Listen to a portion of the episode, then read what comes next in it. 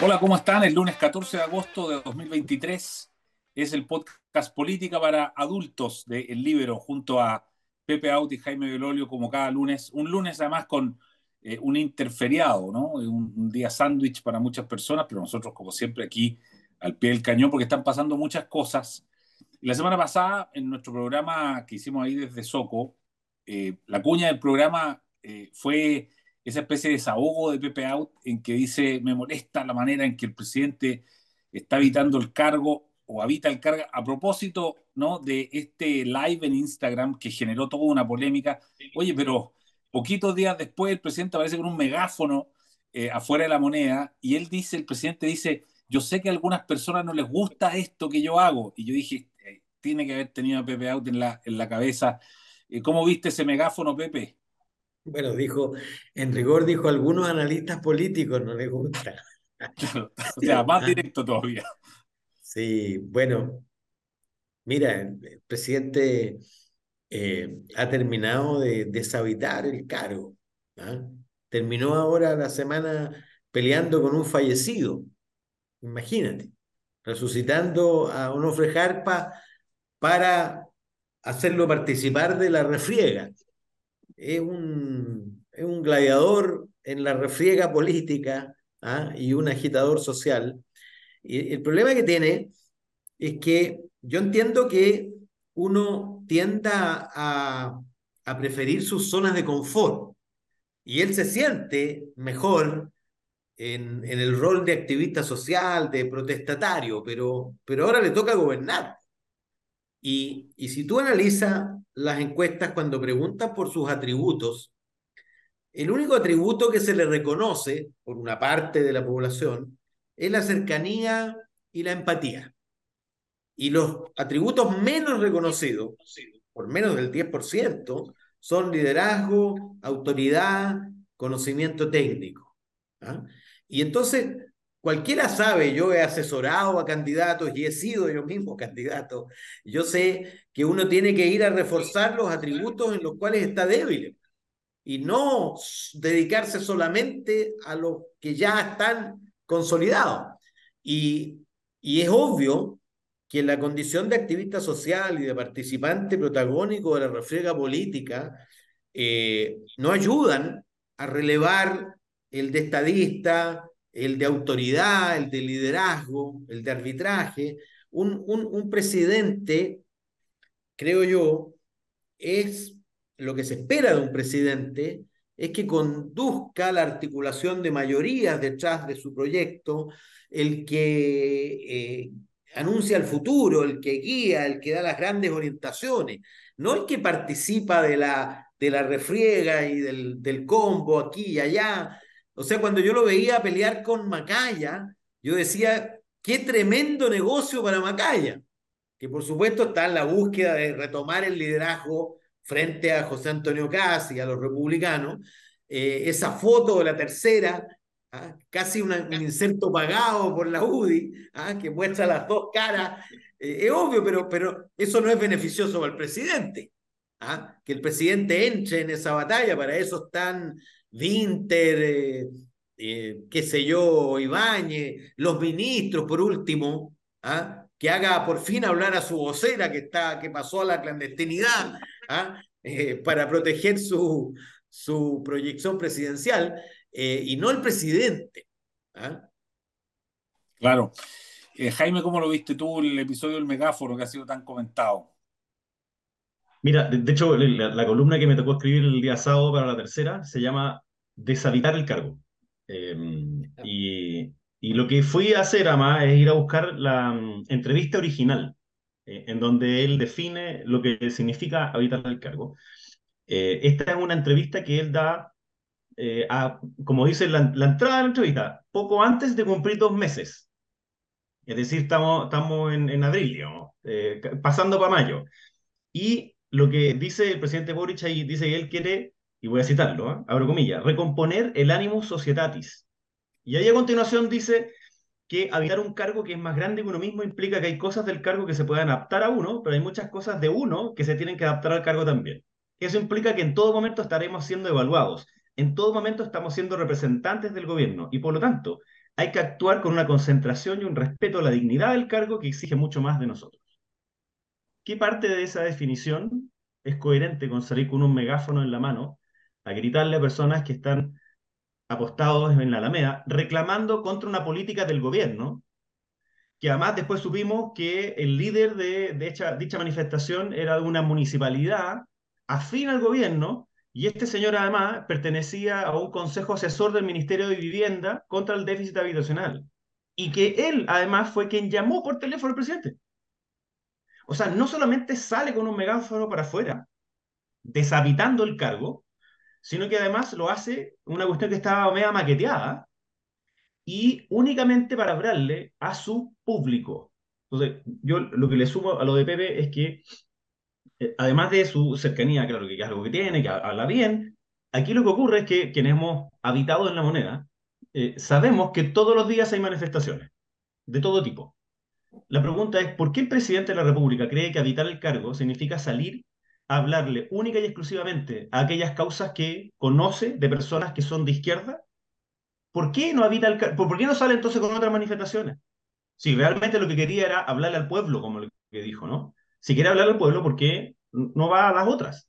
Va únicamente a estas porque está, creo yo, lo que veo ahí es que están convencidos en el gobierno de que solo tienen que hablarle al 30%, que se acabó, que la única manera de poder ganar las reformas tributarias, de pensiones, de lo que de salud, lo que fuese, es forzando a la oposición a través de ganarse la popularidad pero aquí lo que está haciendo es simplemente reforzando la popularidad del 30%, pero no aumentando ni un milímetro hacia el otro lado. Y creo que lo que decía Pepe, salir de un problema con la UDI para después al tiro ir a meterse otro con Renovación Nacional con Onofre Jarpa, eh, y después además con el mundo del agro, que, es bastante más transversal, haciéndole un homenaje absolutamente inmerecido a una persona como Chonchol, ¿qué es eso? Evidentemente es que hay una lógica permanente en el de ir a buscar, y creo que se va a eh, acrecentar ahora, eh, de ir a buscar su 30%. Saliendo Jackson, y me imagino vamos a hablar con eso más largo, se, se calma un poquito la, es como, como que se le hace un hoyito chiquitito a la olla de presión. ¿ah? No se le sacó la válvula completa, es un hoyito chiquitito, baja la presión, habilita el diálogo, pero no se cambian malos ministros por malas políticas públicas. Y entonces el gobierno creo que hoy día se va a sentir que em, que, ahora sí que sí la derecha va a tener que hacer lo que ellos quieran. Y yo tengo una súper mala noticia, que no, es, no se trata de la derecha, se trata de que la reforma que están proponiendo va en contra del pueblo, que al deshabitar el cargo todavía está más molesto. Bueno, hablemos de Jackson. Eh, como, dice, como dice Jaime Pepe, eh, la salida de Jackson, efectivamente, yo estoy de acuerdo, descomprime, pero primero dos cosas. Eh, es efectivamente el comienzo del fin, como tú mismo dijiste, del, del, proyecto del Frente Amplio. Y segundo, eh, ¿cómo se le reemplaza? ¿no? Eh, hay, hay una teoría dando vuelta, usted la tiene que haber escuchado, que dice que hay una posibilidad de nombrar a un parlamentario de Revolución Democrática para que luego sea Revolución Democrática, nombre a Jackson y se convierta en parlamentario y haga un enroque que no es tan novedoso, lo vimos nosotros alguna vez con Ena von Baer en el gobierno de Piñera 1, pero, pero no, no, no sé si eso tendrá mucho, mucha aceptación. ¿Qué crees tú, Pepe? O sea, yo, yo creo derechamente que es el fin. El, es finalmente la verbalización de algo que ya había ocurrido, que era el fracaso consecutivo de las tres tesis que enarbolaba Giorgio Jackson, que es el verdadero coautor, principal estratega, digamos, de la primera fase de este gobierno, que yo creo que culmina esa primera fase con la salida de Jackson. ¿Cuáles son esas tres tesis? Primero, eh, que las reformas que proponía este gobierno estaban vinculadas indisolublemente a la aprobación de la nueva constitución. Fracaso estrepitoso. Segundo, que la organización del gobierno consistía en una sucesión de anillos concéntricos siendo el primer anillo ¿ah? el del Frente Amplio, el último anillo, el de los socialistas democráticos. Resulta que el tercer anillo ahora está en el centro y que los del centro del anillo se fueron a la periferia. ¿ah? Y la tercera tesis, fracasada también, la tesis de la superioridad moral. Jackson los hizo subir al piso 49 y hoy día están recogiendo los restos en la calle, diseminado, de la superioridad moral completamente destruida. Y entonces, claro, yo no creo que él esté pagando eh, la, su e, eventual implicancia en el caso convenio, fundaciones.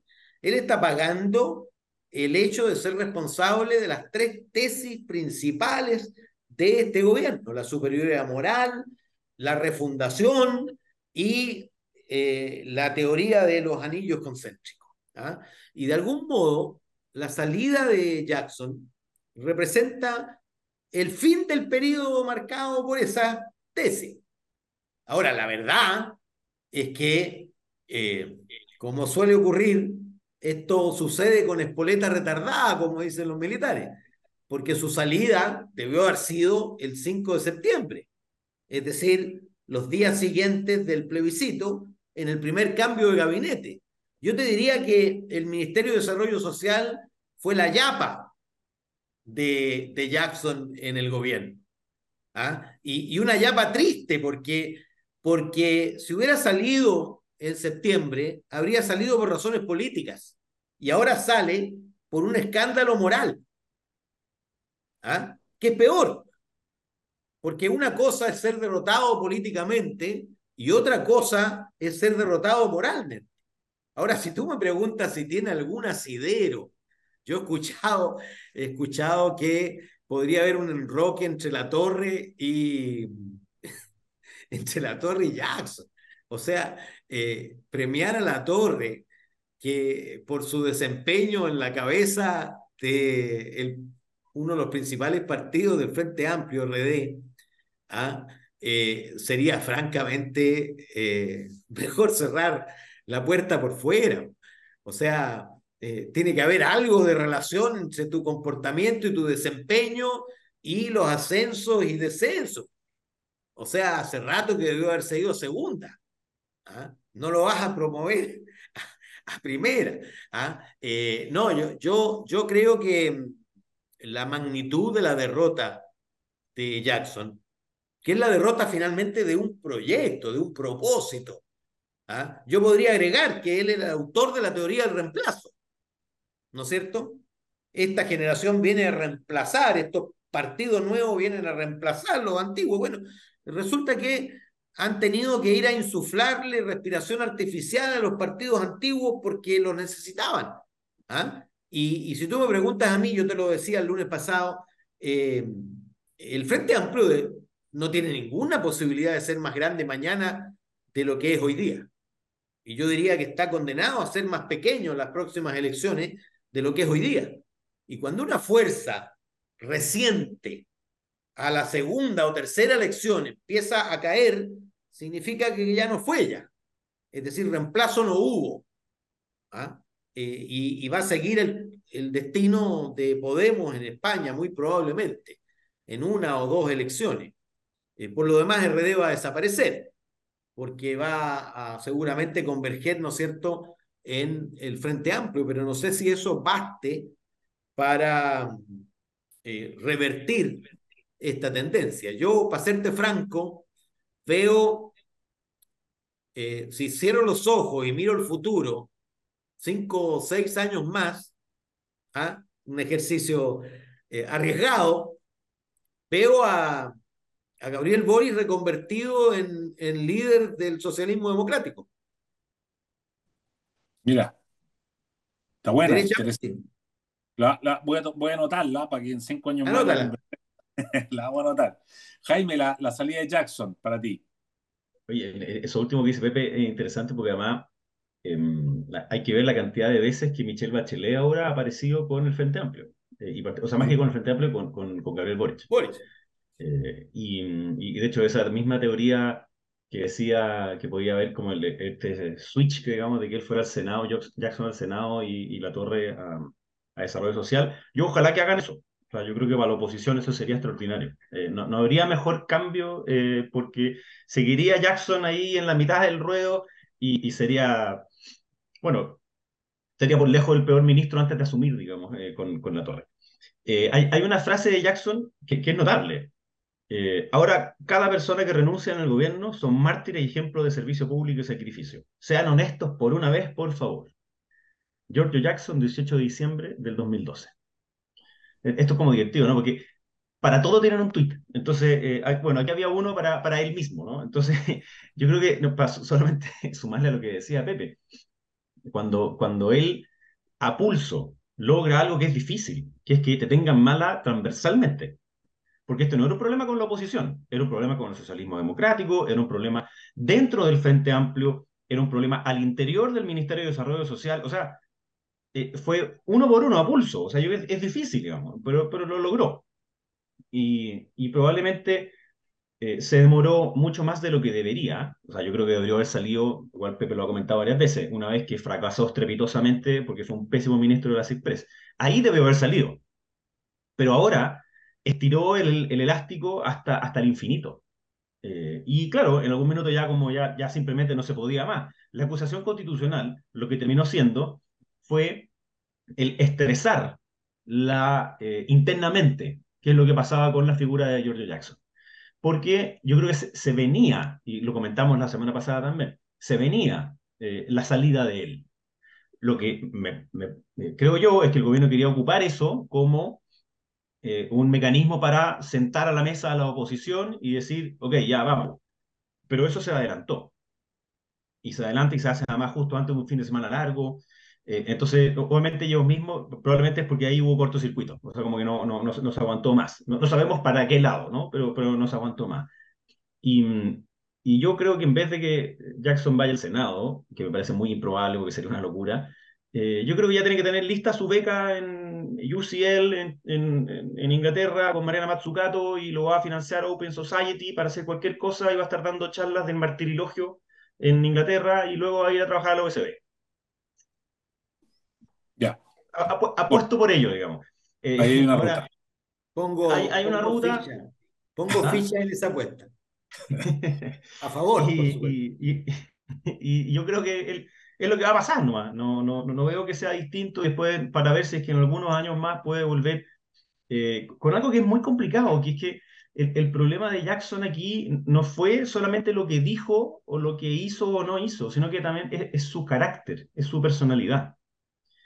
Y, eso, claro, tiene que ver eh, con, la madurez de las personas, eh, pero si va a ir a Inglaterra con los mismos que le han celebrado absolutamente todo lo que decía hacía, eh, para que siga como una, una, tesis como endiosada, yo creo que va a ser una pésima idea. Lo, que creo yo que necesita es, rigor.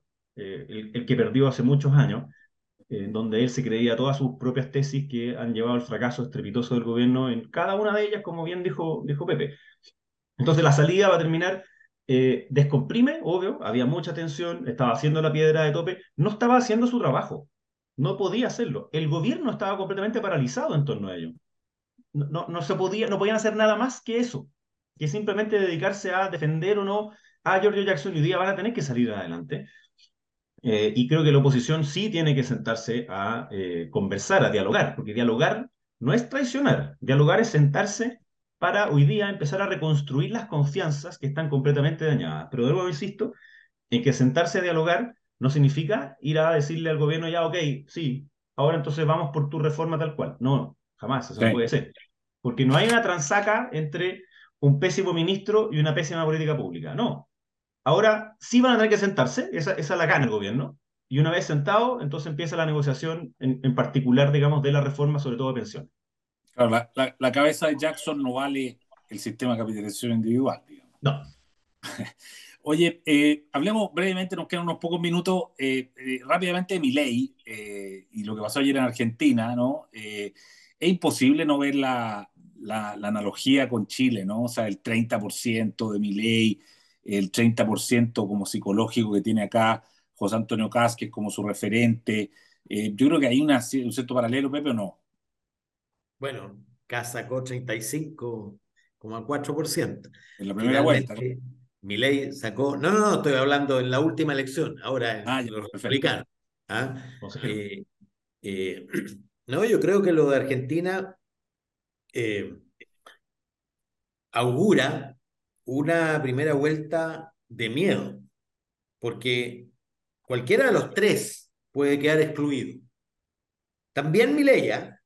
Porque finalmente es 30, 28, 27. ¿ah? Eh, eh, es distinto cuando tú votas eh, protesta que cuando dices chuta, este gallo puede gobernar y me promete la dolarización de la economía, me promete la rebaja de impuestos y por lo tanto de beneficios. ¿ah? en fin, es distinto cuando uno quiere protestar y vota por alguien que cuando está eligiendo un presidente. Por lo tanto, cualquiera de los tres podría quedar fuera. Ahora, eh, ley creo no tendría opción si compite con Bullrich en segunda vuelta. Y, y los dos, creo, tanto Massa como Milei, están interesados en eh, excluir a Bullrich de la segunda vuelta, porque si Bullrich pasa con Massa, le gana. Si Bullrich pasa con Milei, le gana. Pero si Milei pasa con Massa, cualquiera de los dos podría llegar a ganar. ¿Ah? Esa es la, lo, en comillas, entretenido que está la, la política argentina, porque para mí el voto Milei, que fue muy masivo entre los jóvenes, entre paréntesis, si tuvo un 30% en el electorado general, debe haber tenido más del 40% entre los menores de 30 años. ¿ah? Que, son, que es un voto que además es un voto de hastío, es un voto de fatiga, es un voto de cansancio con la política, con, con esto de que, de que Argentina crece de noche ¿ah? y se estanca de día por acción de los políticos. Eh, yo creo que tiene, tiene mucho que ver con, con eso, con un voto protesta.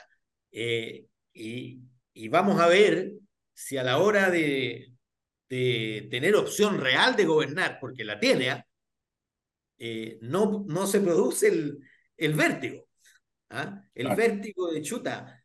¿Qué efecto tendrá dolarizar la economía? ¿Qué efecto mm. tendrá hacer una rebaja de recaudación fiscal sobre el conjunto numerosísimo de subsidios que eh, los cuales ha vivido hace ya rato la, la Argentina. Eh, ¿Y para qué seguir? Sí, eh, la, la, segunda vuelta, en este tú, tú, habías dicho que para Chile era germano-alemana, Cast Matei, allá sería ítalo-germana, pues sería un italiano Milei con una alemana Bullrich, ¿no es cierto? Jaime, ¿cómo ves? Podría, haber, una, podría haber una segunda vuelta, efectivamente, eh, pero también podría haber una segunda vuelta con masa. O sea, yo te diría que el peronismo, aunque tuvo uno de sus peores resultados de hace muchísimas décadas, eh, le conviene que haya llegado primero eh, Milei, porque tiene la oportunidad. Además, hay un peronismo de centro que sacó 5%, el ex gobernador de Córdoba, eh, y, yo estuve en Argentina hace un mes atrás y, y, y Massa puede apostar aparte del electorado de Rodríguez Larraeta. ¿Ah? Claro, claro. Había ahí un, una cercanía desde el punto de vista de quienes buscan moderación, responsabilidad fiscal, etc. De hecho, Massa hizo una declaración extremadamente peliaguda poco antes de la elección eh, respecto de una cosa que aquí es casi banal, que es que a, a gastos permanentes, ingresos permanentes, una cosa que aquí todos tienen que decir obligadamente, allá el que lo dice está diciendo una herejía. Y eso hizo eh, Massa hace, hace pocos días. Está bien. No, Jaime. Yo, te diría que, eh, primero, obviamente, que, que, este voto de protesta, ¿no? Este voto de, no, no, puedo decir las mismas palabras que diría mi ley, pero básicamente hasta cuándo carajo. ¿Ah? ese voto eh, es el que... Eh, el voto bronca. Está representando. Voto bronca. Eh, claro, ese es el que, el que él representa. Apenas sube el escenario, viva la libertad, carajo, tres veces mientras todo el mundo gritaba exultante, digamos, y después de eso se pone su anteojo como ya, listo, ahora, ahora soy candidato a presidente de nuevo. la particularidad de él hace que sea súper atractivo para aquellos que están como diríamos en Chile, chatos completamente con la política. Eh, y bueno, no, no, no, no, es poco, ¿no? Eh, es evidente para quienes además hemos podido viajar a, a, Buenos Aires, Argentina, conocer de la política argentina, conocer a políticos y políticas argentinas, que eh, es un grado de, de, de, putrefacción política brutal. brutal. Entonces, e, esta figura controversial, hiper controversial, que tiene videos diciendo cuando yo sea presidente, y no sé si lo han visto, pero tiene un video que, por ejemplo, sale con, con una... tiene puesto el nombre de cada uno de los distintos ministerios, así como en la muralla, y entonces empieza a decir, cuando yo sea presidente, Ministerio de Cultura, fuera, Ministerio de no sé cuánto, fuera, y lo saca todos, digamos.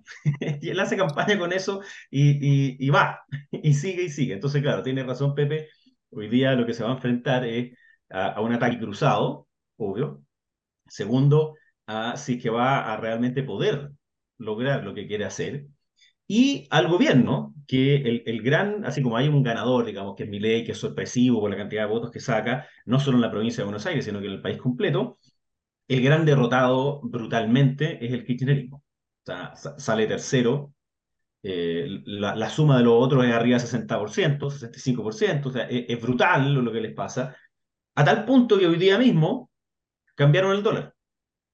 Eh, Argentina es un país que, vive obsesionado con el dólar, con justa razón, eh, vive en torno al dólar porque son sus ahorros o no, eh, es lo que pueden hacer o lo que no pueden hacer. La clase media vive más bien, en, o sea, si nosotros hemos legado acá, yo les he contado que, tenemos un corto plazo de tres meses de proyección de futuro, en Argentina eso es como de dos días, digamos, porque además el, dinero quema en las manos.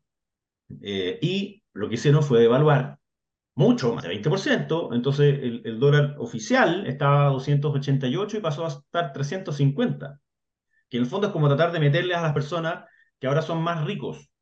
Y después la tasa de interés también el banco obviamente que tiene que subirla. Bueno, entonces la política económica del gobierno va a ir para tratar de conseguir votos.